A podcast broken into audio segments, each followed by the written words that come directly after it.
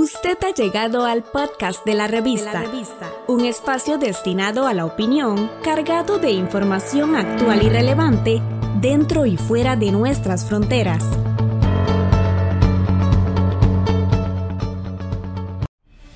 La vida o la bolsa, el dilema americano. Bienvenidos a Foro. Les saluda Gonzalo Abarca. issued a statement of administration policy.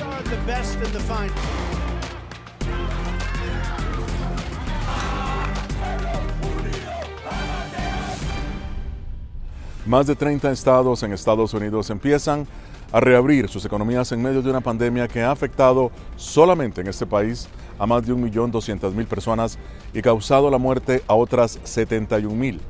Pese a que la orden de confinamiento federal ha expirado, los estadounidenses se muestran cautelosos a abrazar en su totalidad la nueva apertura y se preguntan más bien sobre el costo de mantenerse en casa o reactivar la economía.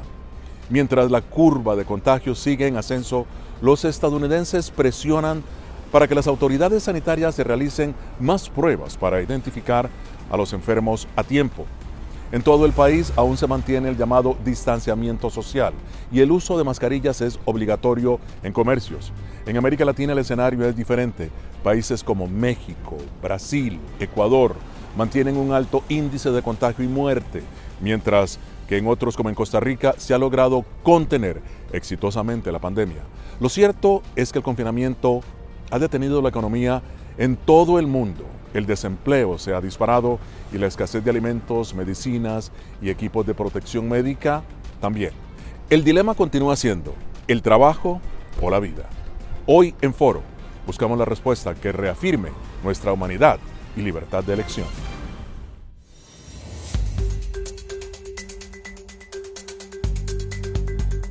Esta semana en California, el gobernador Gavin Newsom anunció que el estado empezará la transición hacia la segunda fase de su plan de cuatro etapas para una reactivación económica gradual.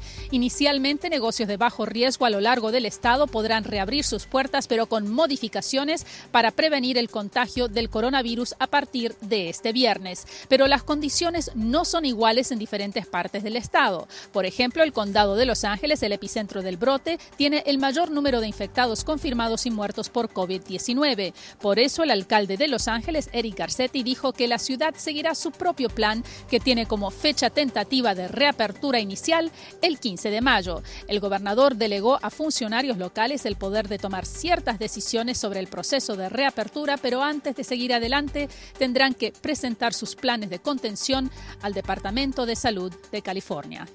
Desde Los Ángeles, California, informó Verónica Villafañe para La Voz de América.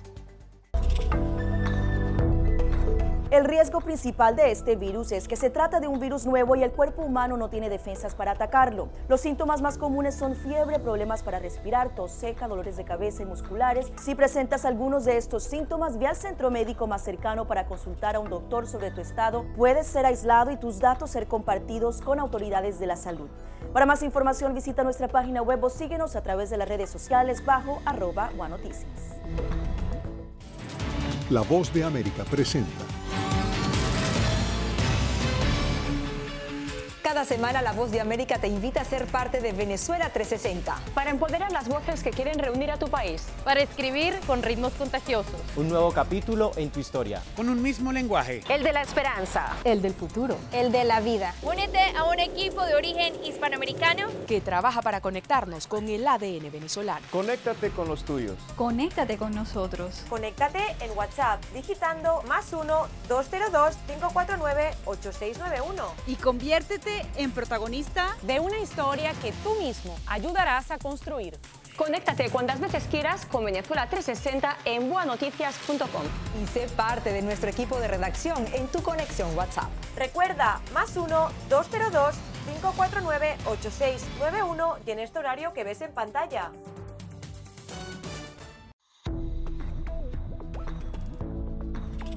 Es muy importante no salir del hogar para evitar interactuar con personas que puedan tener el virus. Hacer ejercicio fortalece el sistema inmunitario y tiene beneficios mentales y emocionales. Las videollamadas son una forma de mantener el contacto con amigos y familiares para que no aflore el sentimiento de soledad. Tal y como indica la OMS, el COVID-19 tiene una mortalidad más baja que las de otros coronavirus.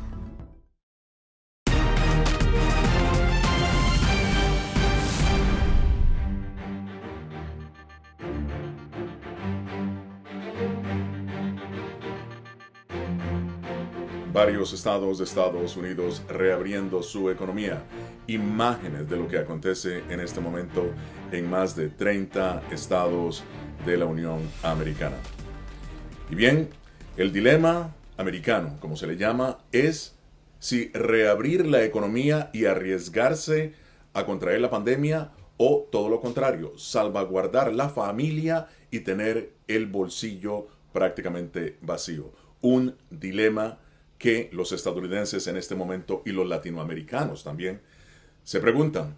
Para analizar el tema, los polos en este gran debate, me acompaña desde Washington el economista el doctor Isaac Cohen, ex director de CEPAL, y también en Miami el doctor Leopoldo Córdoba, infectólogo, pediatra. Bienvenidos ambos. Un dilema verdaderamente difícil de darle una respuesta. Pero empiezo contigo, Isaac. Fíjate que de acuerdo al informe de la CEPAL, que entiendo son datos incluso conservadores, más de 29 millones de latinoamericanos quedarán en la pobreza debido al COVID-19. ¿Qué, ¿Cómo entonces podrías tú pensar, analizar esto en momentos en que el presidente de Estados Unidos está pidiendo que se reabra la economía para mantener ese motor de Estados Unidos? Yo creo que el dilema este es un dilema bastante artificial en la medida en la que la alternativa a quedarse desempleado es morirse. O sea, si la alternativa es que vas a agarrar el virus y que te va a matar el virus, pues hay que hacer todos los sacrificios necesarios desde el punto de vista médico para evitar la, la propagación de la pandemia. O sea que la alternativa para mí, eh, mientras que la posibilidad sea morirse del virus o quedarse desempleado, creo que está claro de que hay que tratar de evitar contagiar, contagiarse con el virus. Leo, en tu opinión. Estoy muy contento porque esta reunión de unir la parte médica con la parte económica ha tenido que ocurrir desde el principio de la pandemia.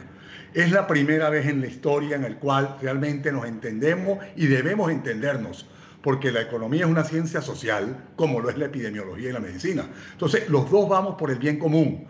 Yo no me puedo encerrar en la parte médica, ni ser solamente el que digo, hay tantos muertos, está aumentando la pandemia y van a seguirse muriendo, cuando veo, y la, me lo ha demostrado la historia, que por hambre, por desnutrición, por desempleo, por, por dictaduras, por problemas de hacinamiento, por problemas de que no llegan remesas, por problemas de inflación, por múltiples problemas sociales y, entre comillas, económicos, me matan más gente que las pandemias.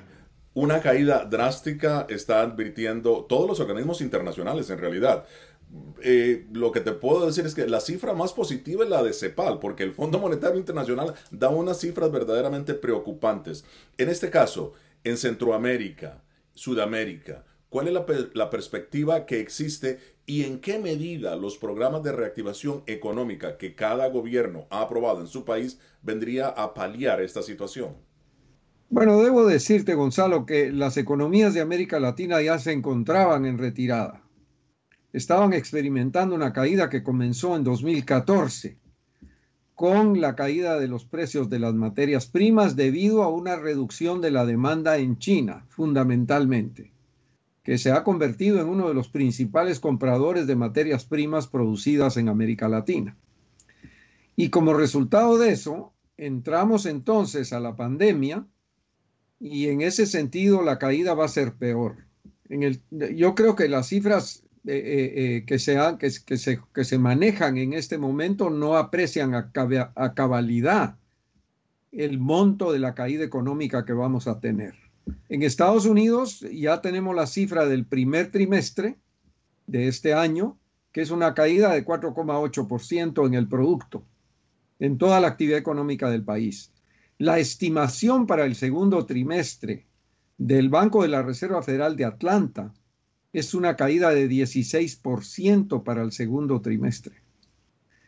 La gran pregunta es si esto va a continuar el resto del año o no. Y eso depende de la evolución de la pandemia. En uno de los estados de Estados Unidos, Nueva York, Ronen eh, Suark nos presenta el siguiente informe. Estamos ubicados en la ciudad de Nueva York, exactamente en Times Square. A este lugar llegan 50 millones de turistas por año y hoy sus negocios están cerrados. El problema económico empieza a preocupar en la ciudad. Según la Universidad de Nueva York, 4 de cada 10 adultos hispanos están sin trabajo. El tema económico es uno de los próximos desafíos. Este inmigrante colombiano de nombre Francisco Javier Caicedo así describe la situación de los trabajadores hispanos y cómo sobreviven a la situación económica en Nueva York. La situación está, está muy, muy, muy fuerte porque yo trabajo en un restaurante y resulta que esta semana cerraba el restaurante y aquí todo es caro. Tengo un part-time que está haciendo deliveries, pero ha estado también un poco quieto. Yo creo que a la gente también le da miedo que le lleguen a la casa y, le lleven los productos a la casa porque pues, es una cosa que es a nivel mundial, esto está terrible.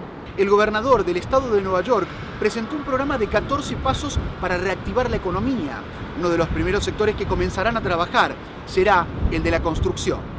Ronen Swark, Voz de América, Nueva York el estado de Nueva York con confinamiento obligatorio hasta el 15 de este mes, de acuerdo a su gobernador Andrew Cuomo. Tenemos ahora una pregunta de nuestra afiliada TV Azteca, una pregunta para el doctor Leopoldo Córdoba. ¿Cuáles deben de ser las precauciones que se deben seguir para evitar un inminente rebrote de COVID-19 en este regreso escalonado? Tu respuesta, Leopoldo, al regreso. Esto es Foro Interamericano de La Voz de América. El dilema americano. Trabajar, quedarse en casa. Ya regresamos.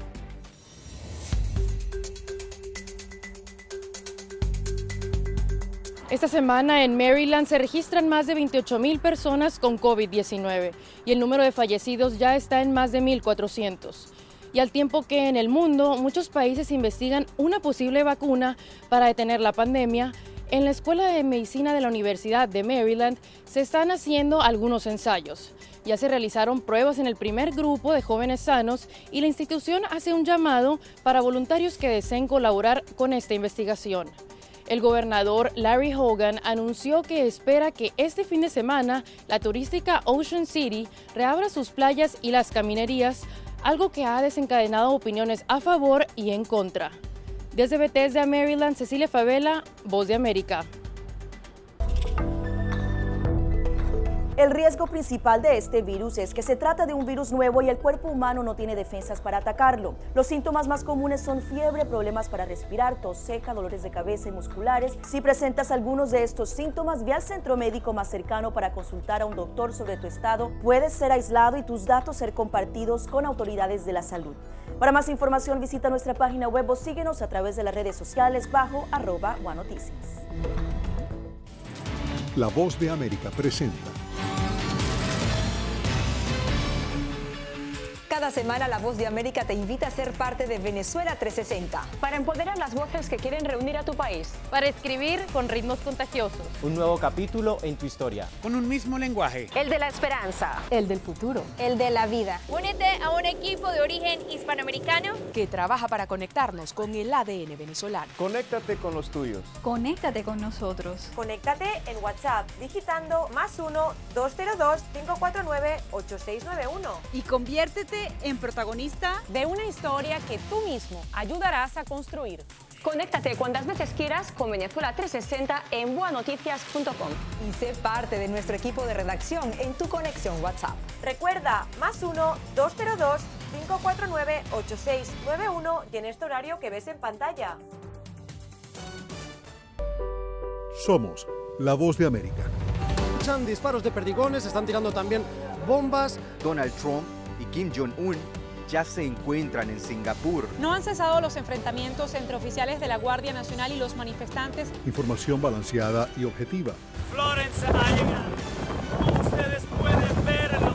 Interese de lo que sucede en Estados Unidos, América Latina y el mundo en un solo lugar.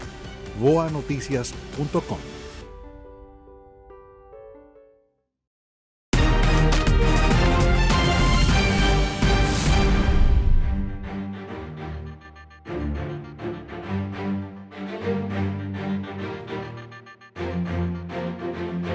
Imágenes de la situación en varios estados de Estados Unidos, más de 30 estados abriendo su economía. Y ahora sí, regresamos con el debate con nuestros invitados, el doctor Isaac Cohen y el doctor Leopoldo Córdoba. Leopoldo, la respuesta a la pregunta de TV Azteca.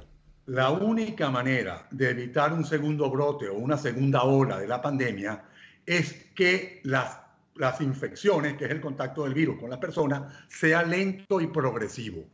Si nosotros abrimos la economía y todo el mundo sale a la calle, todo el mundo se va a enfermar a la vez, hay que hospitalizar, hay, hay más muertos, hay más pacientes complicados. Si eso lo hacemos en una forma escalonada, la gente se va a ir inmunizando y haciendo test a la población que sospechemos. Esa es la única manera de evitar una segunda ola. Isaac, en un artículo interesante que comentábamos sobre, intitulado La Bolsa o la Vida, de nuestro amigo Sergio Muñoz, se habla precisamente de este dilema ¿no? que, estamos enfrentando. Eh, sin embargo, ¿hay alguna forma en que las naciones puedan generar una economía en donde el teletrabajo más bien pueda insertarse en la economía y que ésta no sufra de los efectos catastróficos que está sufriendo, Isaac?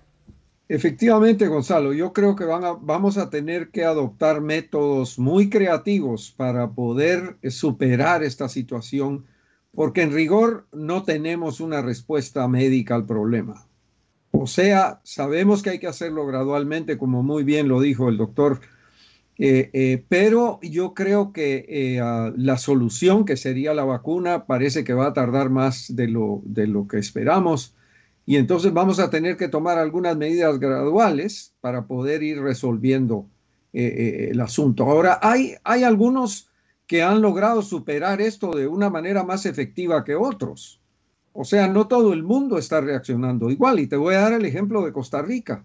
Costa Rica tiene 800 casos con 6 fallecimientos. Eso es, eso es una, una, solución bastante buena que le va a permitir ir abriendo gradualmente su economía eh, eh, eh, o sea, hay, hay otros países en donde hay situaciones más graves. Te pongo el caso del Ecuador, por ejemplo. Pero la verdad es que depende mucho de la situación específica en que se encuentre cada país, cada estado y así sucesivamente. Medidas del principio. China y cerca de China fue, este, fue una zona que tuvo una gran efervescencia de casos, pero países vecinos no, porque cerraron sus fronteras, evitaron los viajes internacionales, confiscaron a la gente, hicieron una cuarentena y empezaron a hacer todo su planeamiento, buenos servicios médicos y en forma escalonada están abriendo. Es decir, están haciendo lo único que se puede hacer, pero de una forma organizada y precoz. Mientras más precoz se, haga, mayor éxito tenemos en contener esta, esta epidemia. Veamos ahora lo que está pasando en Houston, Texas. Arnaldo Rojas nos da un vistazo, veamos. El intento de Texas por reactivar la economía en medio de la pandemia de COVID-19 ha tenido resultados limitados. Los comercios autorizados para retomar operaciones, como almacenes, salas de cine y restaurantes, siguen relativamente vacíos. El gobierno ha permitido que operen a un 25% de su capacidad, pero muchos ni siquiera alcanzan esa cifra. La gente tiene temor, nosotros tenemos temor, porque no sabemos quién trae o quién no trae el virus. Varios dueños de restaurantes estiman que desde que volvieron a abrir las puertas de sus negocios luego de relajarse las medidas de contingencia el pasado primero de mayo, las ventas apenas alcanzan el 10% de lo que lograban antes de la crisis sanitaria. En los centros comerciales la experiencia no es muy distinta. La galería de Houston donde me encuentro, por ejemplo, es uno de los más grandes de Texas y hoy luce casi vacío. El alto índice de desempleo provocado por las órdenes de confinamiento tienen a muchos vigilando sus gastos. Desde la semana que finalizó el 14 de marzo, la Comisión del Trabajo de Texas ha ayudado a más de 2 millones de tejanos que han solicitado ayuda por desempleo. Siendo así, el pasado mes y medio han procesado más pagos que en los últimos tres años juntos. Arnaldo Rojas, Voz de América, Houston. Esta es la situación que se vive en estos momentos en Houston, Texas. Y tenemos una pregunta para ti, Isaac. Es Raquel Herrera, de nuestra afiliada Telecorporación Salvadoreña. Que tendrá mayores consecuencias. Abrir las economías de los países en estos momentos que la pandemia del COVID-19 sigue generando víctimas y cuando todavía no hay una vacuna aprobada en contra del virus o que las actividades permanezcan cerradas, aun cuando ya se ha hablado que los efectos negativos de la pandemia en las economías serán parecidos a la Gran Depresión de 1929. ¿Hay un punto medio para ambas cosas? Tu respuesta, Isaac. Gracias Raquel, muy buena pregunta. O sea, se tiene que encontrar un punto de equilibrio entre los dos extremos, o sea, entre cerrar la economía y entre abrirla precipitadamente. Hay que encontrar un término medio. Y aquí la experiencia de la pandemia de 1918 eh, nos debe de servir, eh, eh, creo yo, para, para calcular cuál es la mejor manera de hacerlo en esta oportunidad. Durante la pandemia de 1918, lo que ocurrió es que no se cerraron las economías, no hubo recesión, pero hubo 50 millones de muertos. Entonces tenemos que poner en la balanza ambas cosas. Y yo creo que ahí está el secreto de ir mejorando esta situación gradualmente, como muy bien lo decía eh, eh, el doctor eh, Leopoldo, quien, quien, quien creo que afirmó que compartía esta idea de que nos tenemos que ir gradualmente. Hacemos una pequeña pausa, ya regresamos. Esta es la voz de América.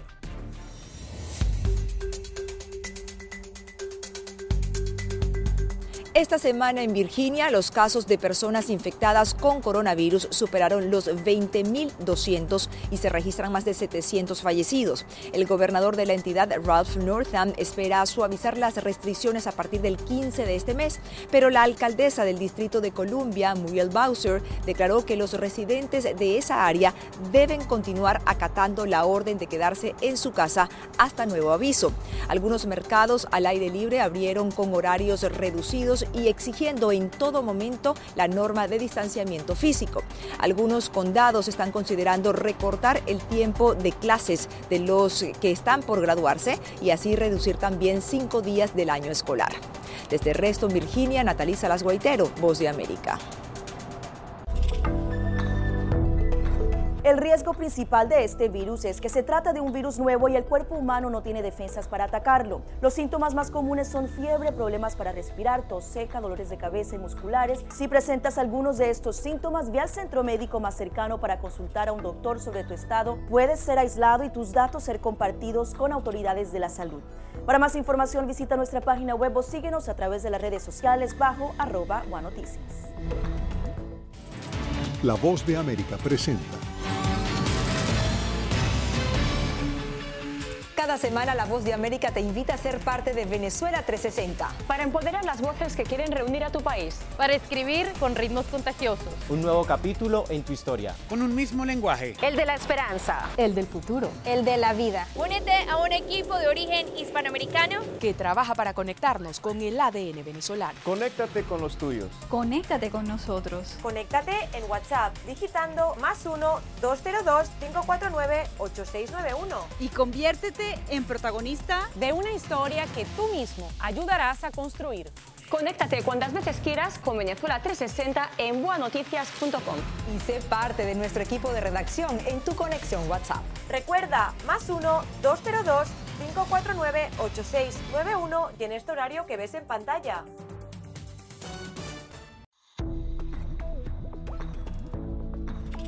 Es muy importante no salir del hogar para evitar interactuar con personas que puedan tener el virus. Hacer ejercicio fortalece el sistema inmunitario y tiene beneficios mentales y emocionales. Las videollamadas son una forma de mantener el contacto con amigos y familiares para que no aflore el sentimiento de soledad. Tal y como indica la OMS, el COVID-19 tiene una mortalidad más baja que las de otros coronavirus.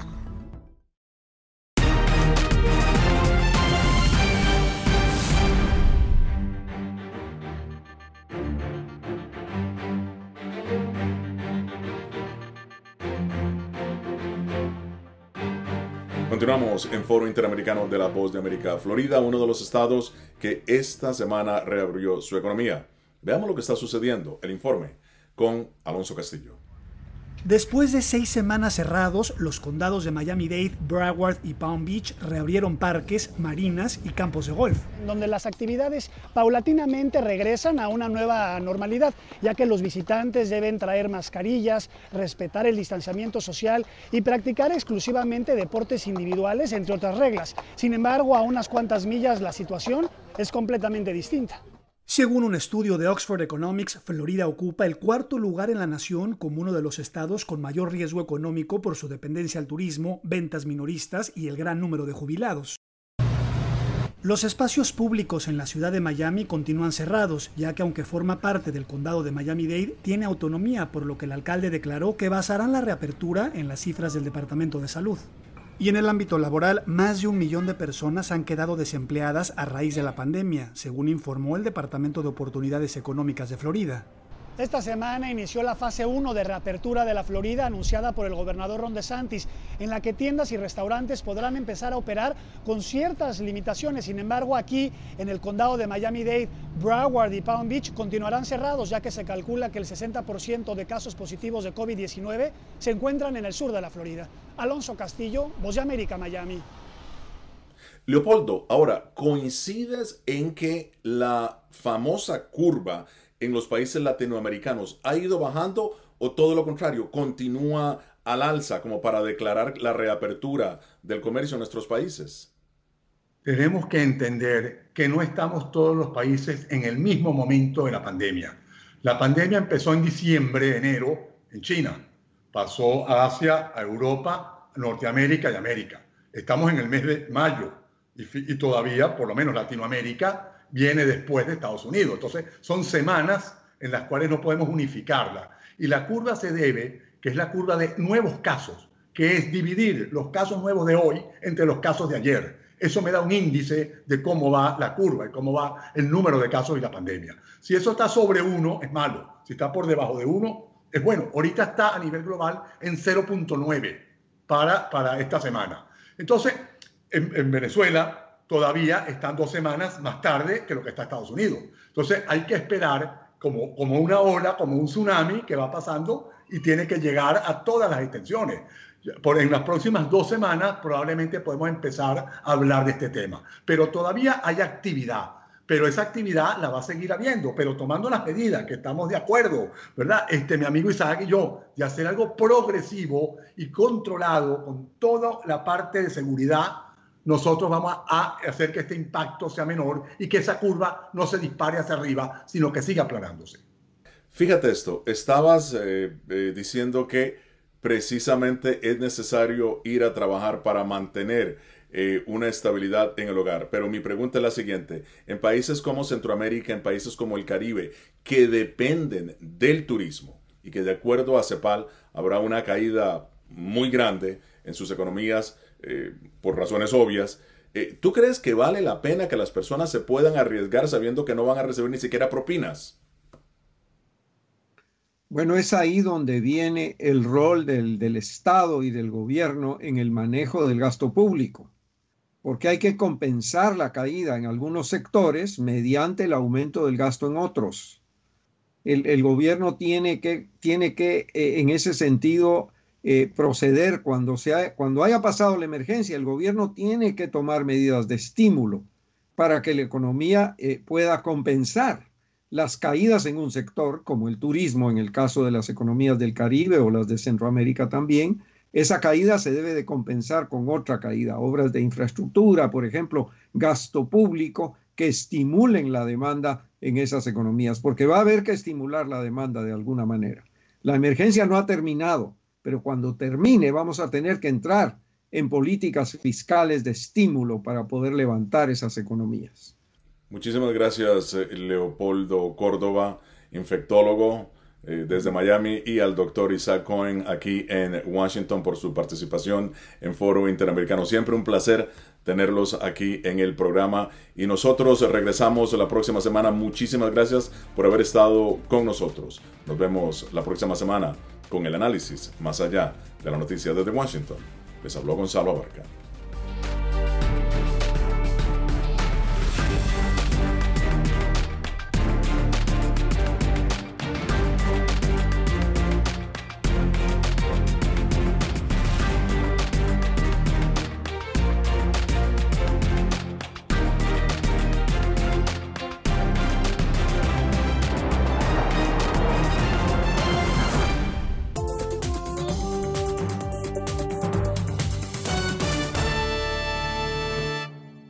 Estamos en las plataformas de Spotify, Apple Podcast, Google y Anchor como la revista. La revista.